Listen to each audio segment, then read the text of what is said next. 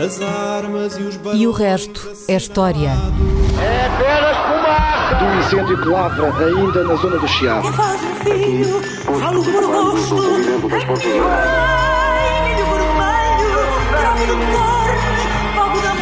Quer transformar este país numa ditadura. Não, não. Com João Miguel Tavares e Rui Ramos. Olá, sejam bem-vindos ao episódio número 58 de E o Resto é História, com Rui Ramos e João Miguel Tavares. Há duas semanas ah, falámos aqui sobre os importantíssimos 442 anos da Batalha de Alcácer Quibir, mas por estes dias comemora-se uma data mais redonda. A entrada das tropas do Duque de Alba em Lisboa é 25 de agosto de 1580, ou seja, há 440 anos, que instituiu o domínio de Espanha sobre Portugal e deu origem à dinastia filipina na sequência da morte de Dom Sebastião. Nós hoje queríamos dedicar boa parte deste programa a esse acontecimento. Ah, Rui, mas ainda antes de entrarmos na entrada do Duque de Alba, pareceu-me que na nossa conversa sobre Dom Sebastião, aqui há duas semanas, o tema da sua morte ficou ali um bocado pendurado. Salve, salve seja, um bocado pendurado, salve seja. Tu, na altura, disseste que Dom Sebastião ter morrido em batalha era um facto muito estranho. Ora, como sabe quem gosta de jogar xadrez, matar o rei parece um objetivo bastante evidente. Qual é o espanto de Dom Sebastião ter morrido em Alcácer Quibir? Sublinha, aliás, o facto de tu acreditares que ele já não está vivo. Uh, sim, tenho sérias dúvidas sobre 442 anos depois que ele esteja de muita, de muita saúde. Um, Porquê é que a morte do rei não faz sentido? Porque neste xadrez capturar o rei era muito mais interessante do que simplesmente matá-lo. Isto é, o rei, se tivesse caído vivo nas mãos dos marroquinos, poderia ser, ter sido utilizado por eles como um refém, primeiro para obter um enorme resgate, uh, depois até para, talvez em troca do rei, uh, recuperarem as possessões que Portugal ainda tinha uh, em Marrocos. Na altura. reparem, muitos mu- enfim, mu- muitos aristocratas portugueses morreram na batalha. Segundo o Queiroz Veloso, que escreveu um livro sobre o Dom Sebastião ah, nos anos 30 do século XX, ah, ele calcula que tivessem morrido. E tu estás de- a citá-lo agora porque, apesar de tudo, apesar de ter sido um livro na década de 30 É o único que faz XX, estes cálculos. ainda não há muito depois conheça, disso. É o único que faz estes cálculos, isto é, ele fez um. Ou, ou antes, ele fez uma enumeração dos fidalgos, quem é que morreu na batalha. E, e chegou à conclusão que pelo menos há 200 fidalgos Ok. portugueses, importantes, dos fidalgos importantes, que morreram na batalha de, de Alcácer Quibir. Mas estes fidalgos que morreram são menos do que os fidalgos que, tendo estado na batalha, sobreviveram. Isto Uhum. é, mais de 220 sobreviveram e foram resgatados. Entre eles, por exemplo, Dom António, o prior do Crato. Do qual iremos eh, falar a seguir. de- de- isto é, nesta guerra do norte da África, aliás, como nas guerras eh, eh, na Europa e, e no Mediterrâneo em geral, não havia muito interesse em matar os inimigos quando a batalha já estava decidida. Quer dizer, o interesse a partir desse momento, isto, essa batalha já estava do nosso lado, era capturar, era fazer prisioneiros. Porque os prisioneiros eram interessantes, por exemplo, no caso do Norte da África, eram interessantes, quer para obter resgates, e havia toda uma indústria montada de eh, resgate, isto é, de resgate de cativos. Eh, por exemplo, havia ordens religiosas que se especializavam no resgate de cativos eh, cristãos no Norte da África, que é para os vender como escravos. Isto é, muitos do- dos eh, portugueses e dos eh, combatentes do exército de Dom Sebastião eh, capturados em Alcácer Quibir devem ter sido vendidos como escravos eh, Ou depois. seja, não se matava desnecessariamente Não, porque era aquilo ridículo. era um saco de dinheiro. Era um, Era um saco de aliás, dinheiro que um estava a mandar fora. O Miguel, salvo, o Miguel Leitão de Andrade diz isso, queria se em determinada altura da batalha decidiu que ia morrer, heroicamente, quer dizer, estava tudo perdido, ia morrer heroicamente, e percebeu-se que os mouros que estavam à volta dele, ele chamava-lhe os mouros, à volta dele não o queriam matar, queriam, queriam apanhá-lo vivo, quer dizer, para o resgatar, quer dizer, não estavam interessados absolutamente nada Em matá-lo. eh, em matá-lo. Portanto, dos cerca de 15 mil soldados, eh, digamos assim, do, eh, do, do, Do exército de Dom. Sebastião, mais de metade provavelmente terão sido uns resgatados, outros, curiosamente, integrados no próprio exército marroquino. eh, como eh, mercenários para depois combaterem noutras guerras lá em Marrocos. Agora, o que se passa aqui como já dissemos no, no, programa de há duas semanas, é que o Dom Sebastião, primeiro, não esteve disposto a fugir quando ainda, houve, quando ainda era possível fugir, isto é, quando uh, era possível haver um número suficientemente de tropas ao princípio, quando se viu que a batalha estava a correr mal, para sair com o rei do campo de batalha. O rei continuou lá e continuou a combater de acordo com os testemunhos. E depois, quando as coisas começaram a ficar cada vez piores, uh, não, se, não se quis entregar não se quis entregar, isto é, não se quis deixar uh, uh, capturar, provavelmente porque isso iria torná-lo um dependente de Filipe II. Ora, ele tinha ido precisamente à África, como aqui dissemos, para se tornar independente de uh, Filipe II e uh, não queria, obviamente, ser resgatado pelo tio de quem se queria, uh, digamos, libertar. Portanto, os testemunhos são que o rei lutou quase até ao fim. depois, alguns viram-no viram afastar-se do campo de batalha no fim e isso é que pode ter sido fatal para ele, é porque nessa altura uh, o campo de batalha está a ser invadido por imensas tribos das redondezas que vieram assistir à batalha para caírem em cima dos vencidos e saquear os vencidos, isto é, eh, certo, prender, dispostos, não é? Sim, apanhar-lhes a bagagem, uh, tirar-lhes as armas, tirar-lhes as armas pelo fim da batalha. estavam todos à espera. Certo. Se fossem os marroquinos, tinham que essas tribos eram tribos de berberes teriam caído em cima dos marroquinos, uh, aqui caíram em cima dos uh, portugueses. Devem ter sido também uma da razão pela qual depois o desastre se tornou maior, isto é, de repente. Uh, os, digamos que os portugueses estavam, além, de, além dos seus adversários, para usar uma expressão futebolística, em campo, foram de repente atacados pelas bancadas, quer dizer, uhum. começaram a descer para lhes tirar as camisolas e as botas, etc., quando eles começaram a perder a perder. E, portanto, é muito provável que o rei, ao afastar-se, isto é especulação, mas que o rei, ao afastar-se, de acordo com alguns. De, uh, pelo menos há um testemunho que parece indicar isso, tenha sido capturado por estes ladrões, por estes berberes que estão ali e que o podem ter matado, ou que o, sem saber quem é, com quem é que estavam a lidar. Uhum. Isto é, com quem é que. Uh, aliás, há a ideia de que há dois grupos que tentam disputar o rei, os dois grupos não se entendem e depois o rei acaba por ser morto naquele naquela disputa do, do, daquela disputa do prisioneiro. Do lado português, ninguém quer dizer que viu o rei morrer, porque um nobre devia morrer com o rei, eh, e do lado marroquino também não, porque teria de admitir que tinha deixado de morrer o rei, que era um, um, um, refém extraordinariamente útil certo. para o. Portanto, por todas as razões, eles vão ocultar, enfim, ninguém vai dizer que viu morrer o rei, mas aparentemente sabem onde é que ele está e vão lá buscá-lo, vão buscar o cadáver, já nu, isto é, já tinham roubado tudo, a armadura, as roupas, etc. E depois ele é reconhecido pelos fidalgos sobreviventes. Deixa-me só interromper-te aqui, porque tu dás como mais do que adquirido de que havia um cadáver e que se sabia que o rei estava morto. Então, como é que se explica todos aqueles mistérios em, em volta da morte de Dom Sebastião? Uh, precisamente pelas condições que depois, uh, de que vamos falar a seguir, da sucessão do trono de Portugal, uh, e há toda uma mitologia que se cria independentista em relação a um rei que ainda pode vir e, que portanto, tornar vir uh, Filipe II, o seu tio, Portanto, que acabou por herdar o trono convencido como ilegítimo. Que o, que o corpo foi detectado, que foi identificado e que é voltou provável. do campo de batalha. É, é, muito provável, quer dizer, eu acho que é, é, é, muito provável, porque os testemunhos são muito claros, isto é, os fidalgos reconheceram, há quem diga, bem, eles reconheceram porque julgaram que o rei podia ter fugido e, portanto, iam dizer que aquele era o rei, porque lhe daria mais possibilidades para o rei fugir. Parece-me que é um bocado recambulesco.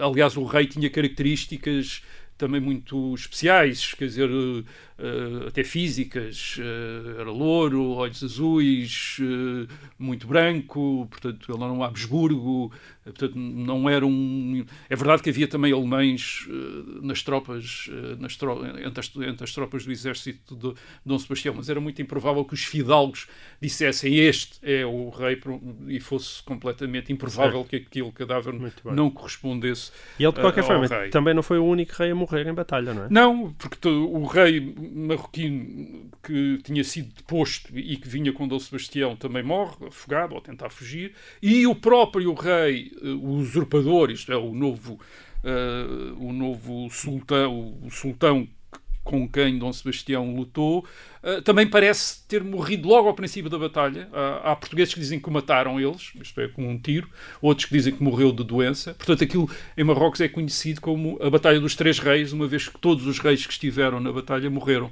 Uhum. Uh, morreram durante Muito a, bem. a batalha. Vamos então à entrada das tropas do Duque de Alba, não é? Em Lisboa, Sim. há 440 anos. Portanto, estamos em 25 de agosto de 1580 e, tirando uma batalha que também está envolta em algum mistério, que se diz ter durado meia hora nas margens da Ribeira de Alcântara, com o Duque de Alba a enfrentar as pobres tropas de Dom António, prior do, Cato, de- do Crato, a, a triste verdade é esta: a resistência portuguesa ao exército, ao exército castelhano parece não ter sido muito significativa. E isto é porquê, Rui? Porque é que naquele dia os portugueses não defenderam fervorosamente a sua independência? Eu acho que isso tem a ver com tudo aquilo que dissemos eh, a propósito do contexto da ida de eh, Dom Sebastião eh, à África. Antes, deixa-me só dizer rapidamente, e não vou. a questão é complicada e, e, portanto, vou ser muito. vou simplificar muito este o problema da sucessão do Reino de Portugal que a morte de Dom Sebastião causou. Uh, o, o Dom Sebastião não tinha filhos, mas ele próprio já era o único neto de Dom João III vivo. Uh, todos os filhos de Dom João III, do rei Dom João III, avô de Dom Sebastião, ele teve nove filhos, tinham morrido. E, portanto, só um é que tinha, tinha tido o filho, que era o próprio Dom Sebastião. Certo. Portanto, quando se colocou a sucessão, a questão da sucessão ao trono, teve de se buscar um tio-avô Certo? Porque não havia nem De- filhos, nem havia tios dele. Na- havia. havia um, havia um tio-avô, havia um tio-avô. já não havia Portanto, tios. um Havia irmão de Dom João tio-avô, um III. irmão de Dom João III, o cardeal infante Dom Henrique, mas que era velhinho e como cardeal não tinha, não tinha filhos, ele morreu em 1580 e em 1580, ou- e já antes, na discussão que havia sobre a sucessão, os herdeiros de Dom Sebastião tiveram de ser procurados entre os descendentes dos filhos do rei de Dom Manuel, isto é, do bisavô de eh, Dom, Sebastião. E aí eh, havia duas filhas e dois filhos do eh, Dom Manuel a ter em conta. As duas filhas, um- uma, uma das filhas, Dona Isabel, tinha casado com o imperador Carlos V, de quem tinha tido um filho, que era Filipe II, rei de Espanha, rei das duas Sicílias, eh, eh, Duque de Milão, rei dos Países Baixos, isto é, o maior A Espanha no seu o esplendor. maior, não é? eh, o rei mais poderoso da Europa eh, no fim do século XVI. Eh, outra filha tinha também casado com, um duque de com o Duque de Saboia, Carlos III. Eh, e depois havia dois filhos também. O infante Dom Luís tinha tido um filho ilegítimo, o Dom António, prior do Crato. Havia também um outro infante, Dom Duarte, tinha tido duas filhas. Uma eh, que tinham casado, uma com o Alexandre Farnese, com o Duque de Parma, e outra com o Duque de Bragança eh, eh, em Portugal. Ora bem, quem é que eram os verdadeiros herdeiros desta gente toda? Se, se preferirmos o princípio do o filho mais velho, rapaz ou rapariga, o Filipe II era filho da filha mais velha de Dom Manuel. Se preferirmos a linha masculina, provavelmente o Duque de Parma, ou o filho do Duque de Parma, Ranúcio Farnese, ou então o Dom Teodósio de Bragança, que eram netos de um filho de eh, Dom Manuel, com vantagem para o, o Farnese, que era, que era filho da filha mais velha do infante Dom Duarte. Eh, Se quisermos uma linha completamente masculina, era o Dom António Prior do Crato, só que era ile- ilegítimo. Uh, portanto, se, pre- se preferirmos o princípio do rei natural, que também existia, isto é um rei que tivesse nascido em Portugal e fosse português, nesse caso era o, uh, o filho da Duquesa de Bragança, uh, o Dom Teodósio, que tinha nascido em Portugal e que ainda por cima podia-se dizer que era descendente do Dom João I e a linha masculina, através das bastardias mas- do Dom uh, Afonso mas de- Henriques, ou então o Dom António, apesar da ilegitimidade. Mas Dom, de Dom Teodósio, que eu me recordo, a, a história portuguesa não guarda muito. Não, não guardam muito. Eles, eles prefiram ficar, eles prefiram ficar, ser, uh, prefiram ficar como Duque de Bragança. Porquê? Porque eles estavam a enfrentar, e isso é preciso sempre salientar, eles estavam a enfrentar o maior uh, poder que existia na Europa no século XVI. Isto é a Espanha de Filipe II. E, e não só isso, a maior parte destas figuras que eu aqui uh, enumerei como possíveis herdeiros à, à coroa de Portugal eram parentes de Filipe II. Por exemplo, o Alexandre, o Duque de Parma ou o Duque de Saboia eram primos de Filipe II. Eram, o Duque de Parma era o comandante do exército da Flandes do Filipe II. Quer dizer, Certo. isto é, ele Portanto, enfrentar... basicamente era tudo a mesma família. Era a mesma família. Ah, daí o poder dos Habsburgo também. É, é? ou, ou então estavam intimidados como ao- pelo poder do, do, de Filipe II, como o Duque de Bragança, que tem demasiado a perder uh, tem demasiado poder. Portanto, na prática, quem desafia o Filipe II é o Dom António, O o, prior do Corato, o ilegítimo, que é uma espécie de ovelha negra da família. Hum. Tinha-se dado mal com o Dom Sebastião, dado-se mal com o cardeal Dom Henrique. Curiosamente, tinha sido protegido pelo Filipe II, curiosamente. É Hum. uma coisa, uma história, uma história curiosa, mas é ele que reivindica o título. Mas o mais espantoso o mais espantoso é que esta ovelha negra da família real, eh, ilegítimo, tem apoiantes.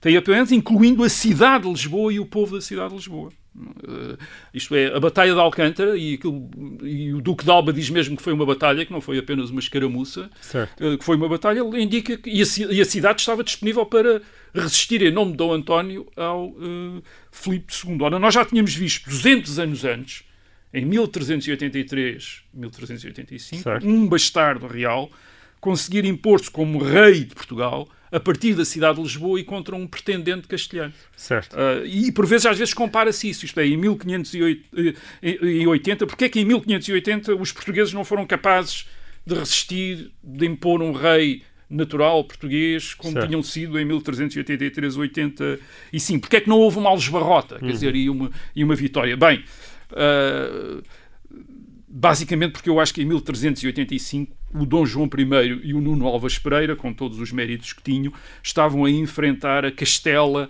de Juan I. Uh, uh, isto é uma potência média, ou até uma potência média pequena na Europa do seu tempo. E o Dom António, em 1580, estava a enfrentar a maior potência militar eh, europeia, que era a Espanha de Filipe II, que tinha o maior e o melhor exército profissional que existia na Europa, que era o exército que estava na Flandres. Tinha também a maior armada cá, é? e uma parte que é deslocada depois para para. Portugal. Uh, e também tinha a maior armada da Europa. Uh, a operação contra Portugal em 1580 é por terra e uh, por mar. E além disso, há outro fator a ter em conta, além deste, é que há muito tempo que o reino de Portugal está sob tutela do rei de Espanha. Isto é, havia pelo menos 30 ou 40 anos que o rei de Espanha, como parte da família, isto é, como uh, tomando a família real portuguesa como parte da família da Casa da Áustria ou dos Habsburgos, digamos que mandava em Portugal. Essa é a razão pela qual, como aqui disse há duas semanas, parece-me que é uma das razões pela qual Dom Sebastião tenta ir para em África em 1578 a tentar arranjar o estatuto de um grande herói militar para deixar de parecer perante a Europa um fantoche nas mãos do tio Filipe II, que era Certo. isso que ele tinha sido. Isto é, uh, não mencionámos na última, nesta, nas, na, há duas semanas, mas, por exemplo, uh, quando em 1554, quando o Dom Sebastião nasce, uh, o Dom João III escolhe um aio para o neto, mas escolhe o aio e depois pergunta ao Imperador Carlos V se acha bem. Certo. Isto é, o, o Imperador Carlos V é que, é, é, é decide se é bem ou não. Por acaso, Hum. o, o Dom João III acertou e ele disse que era bem. E, o depois- mesmo, e, pera, e o mesmo se passou também, penso eu, com as hipóteses de casamento, Casamento de do Dom Dom Sebastião. Sebastião. Essa história é ótima e é uma história muito engraçada e que, e que, quer dizer, pela sua singularidade explica bem o que é que se estava a passar na política desse tempo. Nós temos aquele provérbio que se diz que de Espanha não vem nem bom vento, nem bom casamento, mas no caso de Dom Sebastião vinham inclusivamente conselhos sobre quem ele se devia casar Tinha não. vários casamentos. Havia vários Não, casamentos. é curioso porque as cortes de 1562, portanto, ainda Dom Sebastião, o Dom Sebastião era uma criança, aconselham imediatamente o casamento do rei, eh, apesar do rei ter eh, oito anos, eh, e querem que o rei case em França. A França é uma potência inimiga de, de Espanha. Portanto, Certo. nitidamente há em Portugal um- um- uma corrente de opinião anti-espanhola e que quer que o rei Certo. case Para em, manter a sua independência, eh, França. Eh, o Filipe II não acha nada boa ideia, quer dizer, isso não é boa ideia, e decide que não, o Dom Sebastião vai casar com uma filha do imperador eh, da Áustria, portanto, um parente dele, eh, que é Isabel da Áustria. E durante anos foi essa a noiva do Dom Sebastião, até 1569. De repente, em 1569, o Filipe II diz não.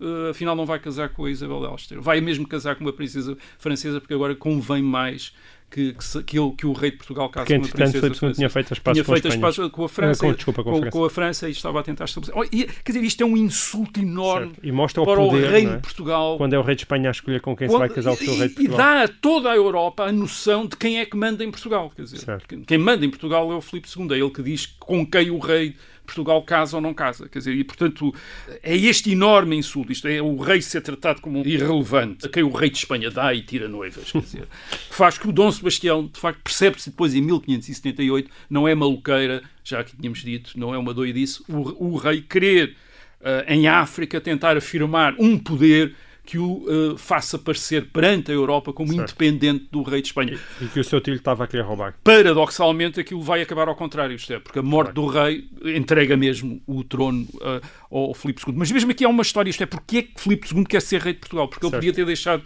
outro indivíduo ser rei de Portugal e que ter continuado a mandar à mesma, se fosse um parente dele, com menos custos, digamos Deixava assim. um rei português a tutelar. É? Bem, por um lado, é provável que ele também tivesse sido impressionado pelo facto dele mesmo ter direito ao, trono. Isto é, ele, é, ele é meio português, quer dizer, ele é descendente. Uh, um dos grandes conselheiros dele e grande amigo dele durante o seu reinado Uh, e é um, dos grandes, é um dos grandes personagens da corte de Filipe II, é o Rui Gomes da Silva, quer dizer, o príncipe de Éboli, que é, um, é, uma das figuras mais próximas. Não o candidato à, à presidência não, do Benfica. Não é exatamente esse, era outro, era o príncipe de Éboli, era alguém, mas quer dizer, mas dá a ideia da portuguesação também da corte de Filipe II, isto é, há portugueses, em, nobres portugueses em, em, com grande destaque. E depois eu tenho a ideia que ele sente a resistência portuguesa, tem, começou a sentir a resistência portuguesa à tutela castelhana. Portanto, percebe que só mesmo sendo rei de Portugal é que consegue manter o, o poder em Portugal. E depois também porque há potências europeias, como a Inglaterra, de Isabel I e a França, que talvez ajudasse o reino de Portugal a tornar-se independente, Sim. mais independente do rei de, de, de Espanha, e portanto, Espanha. só ele sendo rei de Portugal é que pode garantir que Portugal fica na órbita, uh, na órbita dele. Mas mesmo assim, mesmo assim, em 1580, ele tem de destacar uma parte do exército da Flandres sob o comando do Duque de Alba, que é um dos grandes generais do século XVI, e ainda uma armada comandada pelo almirante Marquês de Santa Cruz, para garantir que Portugal se lhe entrega. Certo, é, há uma a... conquista, quer dizer, há uma conquista. Claro, e desde a guerra de Alcácer Quibir até aqui passaram dois anos, não é? Há Portanto, ainda anos. houve dois anos, imagino eu, de alguma negociação. Há muitas negociações. Até que chega, Muitos é? daqueles fidalgos que foram resgatados, são uh, resgatados da Batalha de Alcácer Quibir, depois de terem sido prisioneiros, são resgatados por Filipe II. É Filipe II que os, com... que, que, que os compra. Certo. E gasta uma enorme fortuna nisso. Portanto, todas essas casas aristocráticas estão todas gratas a Filipe II. Certo. Mesmo com toda essa boa vontade que já existe em Portugal, mesmo assim, há, há uh, resistência.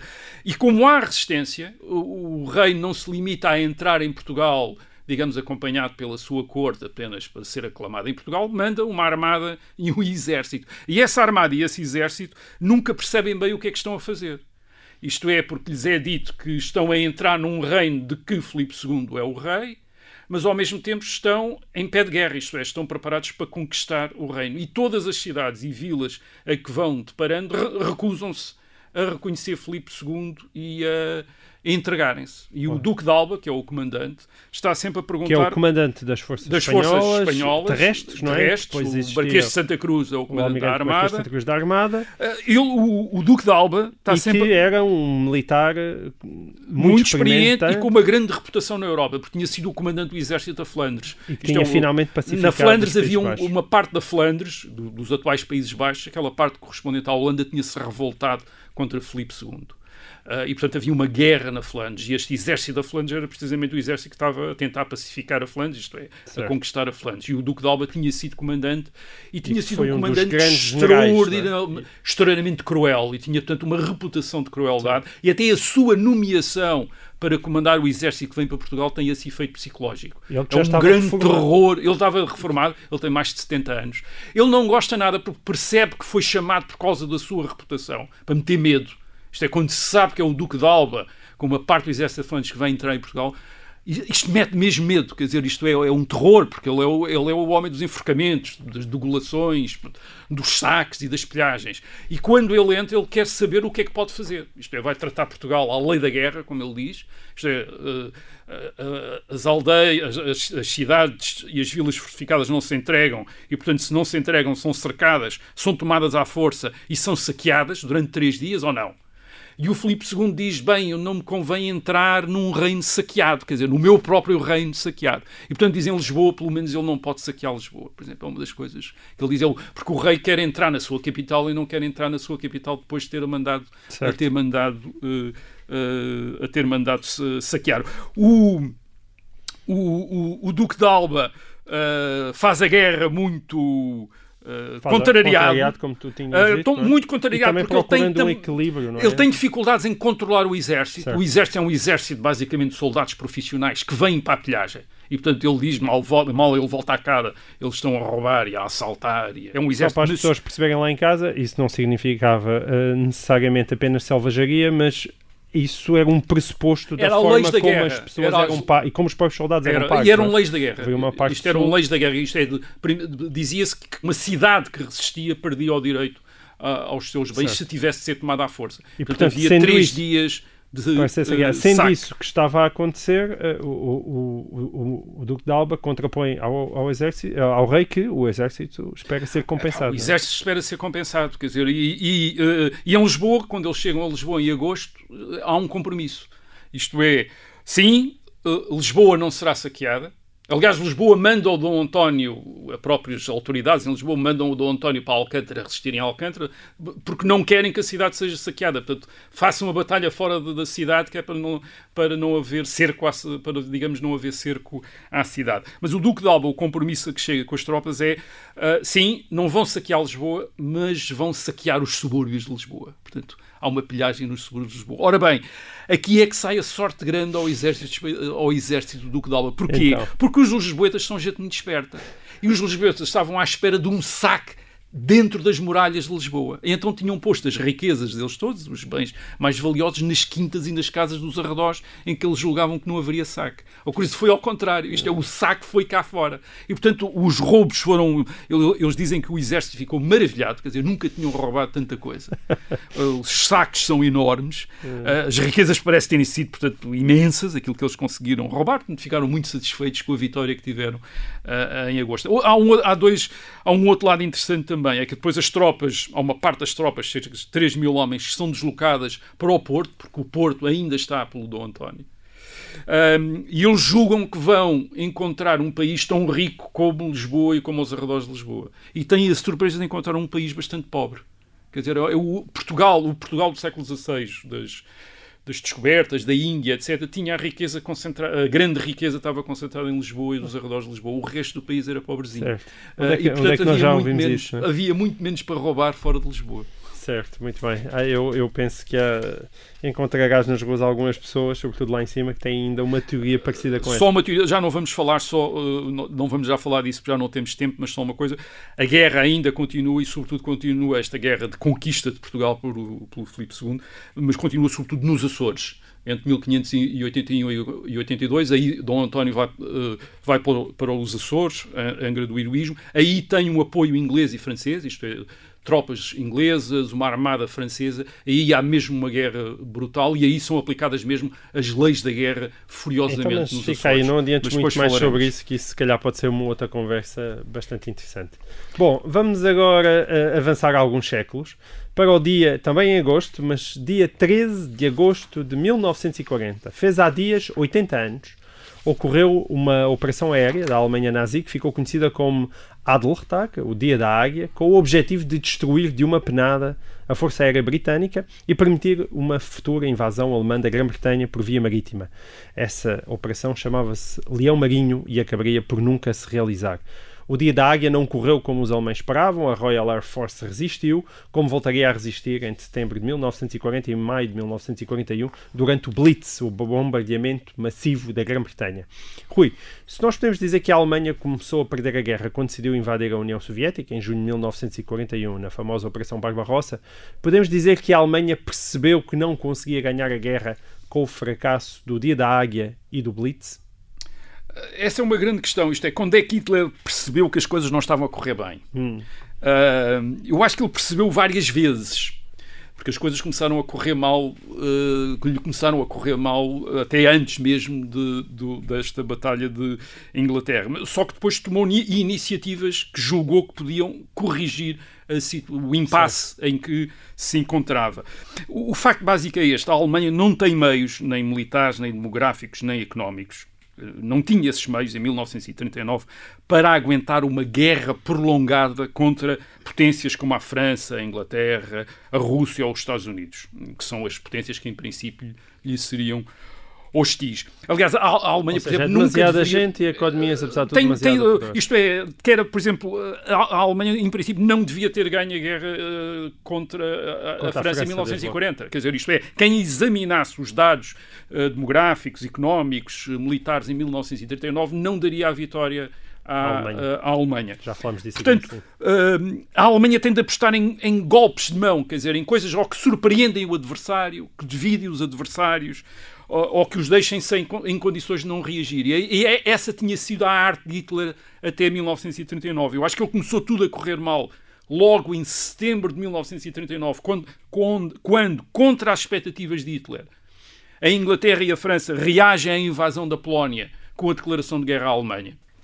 Há aquela famosa cena em que ele se vira para o seu ministro dos Negócios Estrangeiros, o Ribbentrop, e diz: E então e agora? Quer dizer, porque o Ribbentrop ap- aparentemente ter-lhe assegurado que a Inglaterra e a França não iam fazer nada, uma vez que a, União Soviética estava do lado da, Al- da Alemanha, portanto a, Alma- a Alemanha parecia segura, e ele fica espantado. Isto é, de Certo. repente a Inglaterra e a França ah, ah, Não, e isso, de certa declaram forma, guerra e ele- justifica aquilo que aqui nós abordámos, a, questão da de rol de guerra, não é? O facto de terem passado tantos meses, não é? Depois dessa declaração de guerra, praticamente com Pois, exatamente. Pois a França e a Inglaterra nada, não, não é? tomam nenhuma iniciativa.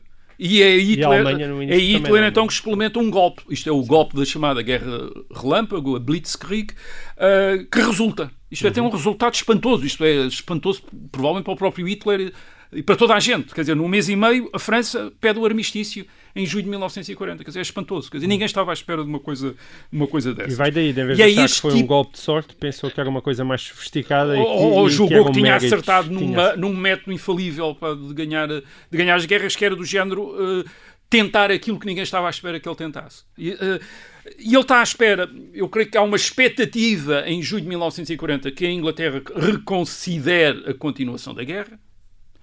Uh, Churchill não quer negociar a paz, já falámos também uh, aqui, di aqui disso, isto é, não quer reconhecer o domínio alemão na Europa. Uh, Hitler sabe que não tem meios para invadir, para prolongar a, a, guerra contra a França numa guerra contra a Inglaterra, isto é uma invasão da, Ingl da, da, Inglaterra, porque a Armada Britânica e a Força Aérea Britânica não deixariam as tropas alemãs atravessar o canal, portanto precisa de, pelo menos do controle do espaço aéreo sobre a Grã-Bretanha. E, e, aí aposta numa nova guerra relâmpago, que seria um ataque maciço da Força Aérea Alemã, da Luftwaffe, à Inglaterra, destruía a Força Aérea Inglesa e deixaria então a, a, a digamos que a, a, Inglaterra à mercê de uma tentativa de desembarque, embora ainda houvesse a Armada Britânica para... Portanto, o primeiro objetivo da Força Aérea Alemã em agosto de, em julho, agosto de 1940 é a destruição da Força Aérea uh, Britânica e das suas infraestruturas, aeroportos, etc, etc. Isso começa no dia 10 de julho, uh, mas é a, 16, a 13 de agosto, como aqui disseste, que dá-se o maior ataque, o dia da Águia, que é mesmo para tentar destruir a, a Royal Air Force no sudeste da uh, Inglaterra em quatro dias. Isto é, o, é, é o típico. Hum, é assim que os alemães, durante a Segunda Guerra Mundial, se preparam para todas as campanhas. Aquilo só pode. Uh, dois dias, três dias, dois meses, um certo. mês. E fazem isso não é apenas por arrogância, é porque literalmente eles precisam que aquilo seja, só possa durar quatro dias. Porque eles não têm meios para, para uma coisa prolongada. Como acabaria por se foi na União Soviética. Como, como, como aconteceria na União Soviética. Na União Soviética precisam ganhar a guerra em dois ou três meses. Quer dizer, quando, quando a guerra dura mais de dois ou três meses, já está a correr mal. Quer dizer, porque eles já não têm meios para aguentar uma guerra para além disso. Ora, o, o que é que acontece? Em, o, o que é que acontece em uh, agosto de 1940? O que acontece é que uh, a Alemanha vai descobrir que a Inglaterra não é apenas uma grande potência naval, é também uma grande potência aérea. Então, os ingleses tinham investido muito na força aérea, em aviões, em pilotos. Uh, e depois tem umas grandes vantagens, portanto, tem uma força aérea capaz de enfrentar a força aérea uh, alemã, e depois tem grandes vantagens. Primeiro, as batalhas aéreas vão se travar em cima das suas bases, das suas bases. Isto é, enquanto os alemães têm de voar a partir do continente da Alemanha, atravessar o Canal da Mancha para se encontrarem com os ingleses sob a Inglaterra, os, os ingleses estão a combater em terreno no, no por cima do seu território. território. E depois os ingleses têm uma vantagem, aliás, que os aliados vão ter durante toda a guerra, de informações. Isto é, isso é uma coisa essencial. Os alemães perderam completamente a guerra de informações. Os, os, uh, os ingleses têm o radar, que lhes permite, portanto, não ir às cegas, isto é, não ter patrulhas aéreas à espera de aviões alemães, e, portanto, eles veem, eles veem os aviões alemães a aproximar-se e, portanto, sabem dirigir avi os aviões ingleses para os encontrar. E depois, além disso, tem uma outra coisa, que é um programa secreto, o Ultra, que se manteve secreto até aos anos 80, durante 40 e tal anos depois de acabar a guerra. Os ingleses não revelaram que tinham uh, acesso às comunicações secretas do exército alemão. Certo. Isto é, e isso permitiu-lhes também antecipar todas as manobras, todas as iniciativas alemãs. Ao contrário, os alemães estavam completamente às escuras. Isto é, subestimaram a Royal Air Force, não sabiam com, o que é que estavam a enfrentar, julgaram que havia muito menos aviões em Inglaterra do que havia, certo. etc. E, e por aí fora. Por outro lado, ainda havia uma terceira vantagem inglesa, é que os ingleses produziram muito mais aviões e prepararam muito mais pilotos durante a batalha do que os alemães. De modo que a força aérea da, da Inglaterra está a crescer durante a batalha e, da, e a da Alemanha está a, a, a diminuir Além de quando um avião alemão era abatido, mesmo que os pilotos não morressem, eram capturados e aprisionados, enquanto quando os aviões ingleses eram abatidos, o piloto, o era, piloto não morresse, sobrevivesse, era imediatamente usado conduzido para, uh, para um outra novo vez. avião. Portanto, durante a batalha aérea, a Inglaterra perde imensos aviões, perde 1087 aviões, mas a Alemanha perde quase o dobro. 1977 aviões, coisa perde, o, o, que corresponde a quase a metade da sua força aérea. Isto é, certo. perde metade da sua força aérea e, não, e, e, sobretudo, além de perder os aviões, perde pilotos. Perde 2.662 pilotos foram mortos, feridos ou capturados, pilotos Sim. alemães, que são difíceis de recuperar. Eles nunca mais recuperaram estas perdas. Enquanto os britânicos perderam 520 pilotos uh, mortos. Portanto, basicamente, os alemães perderam 5 pilotos por cada Sim. piloto inglês. Portanto, isto dá uma ideia. Não tendo conseguido alcançar os objetivos do dia da Águia, viraram-se para Londres e começaram é, os bombardeamentos uma. Uma, começaram uma, uma tentativa de bombardeamentos maciços, mas, mas não, também não tinham frota de bombardeiros necessária para efetuar depois aquilo que os aliados fizeram à Alemanha, sobretudo a partir de 1943, sim. os americanos e os ingleses, porque tinham, esses tinham sim armas, tinham desenvolvido armas, eh, uma, uma força de, bombarde, de bombardeio estratégica, quer os americanos, quer os ingleses tinham, permitiram destruir as cidades. Uh, uh, Uh, alemães. E, e o Churchill e, era um monstro em incutir o, o bom moral. Uh, e o bom moral, que é, com, com um slogan, aquele slogan espantoso, que depois que é London, London can take it, quer dizer, eh, eh, que também depois foi generalizado para Britain can take it, isto é, nós aguentamos, basicamente. Isto é, uhum. durante o Blitz, esse foi o grande slogan, para, portanto, a cidade de Londres está a ser destruída, 40 mil civis são uh, mortos, mas esta é, é a ideia de que nós aguentamos, e aguentaram e aguentaram. E a partir daí Hitler ficou numa situação, uh, num impasse, literalmente, não consegue pôr a Inglaterra fora de, de, de jogo. Julga que a Inglaterra uh, provavelmente está menos à espera da entrada dos Estados Unidos na guerra, onde há uma grande opinião contra a entrada na guerra, mas está talvez a contar com a União Soviética. Uh, e daí aquela decisão brilhante depois que criou um outro impasse de ataque à União Soviética em junho de 1941. Uma nova aposta, isto é uma tentativa, mais uma tentativa de golpe para ganhar, uh, e que levou a um novo impasse, mas falaremos disso provavelmente num próximo programa. Altura. Muito bem, e assim termina o episódio 58 de E o Resto da História. Voltamos para a semana.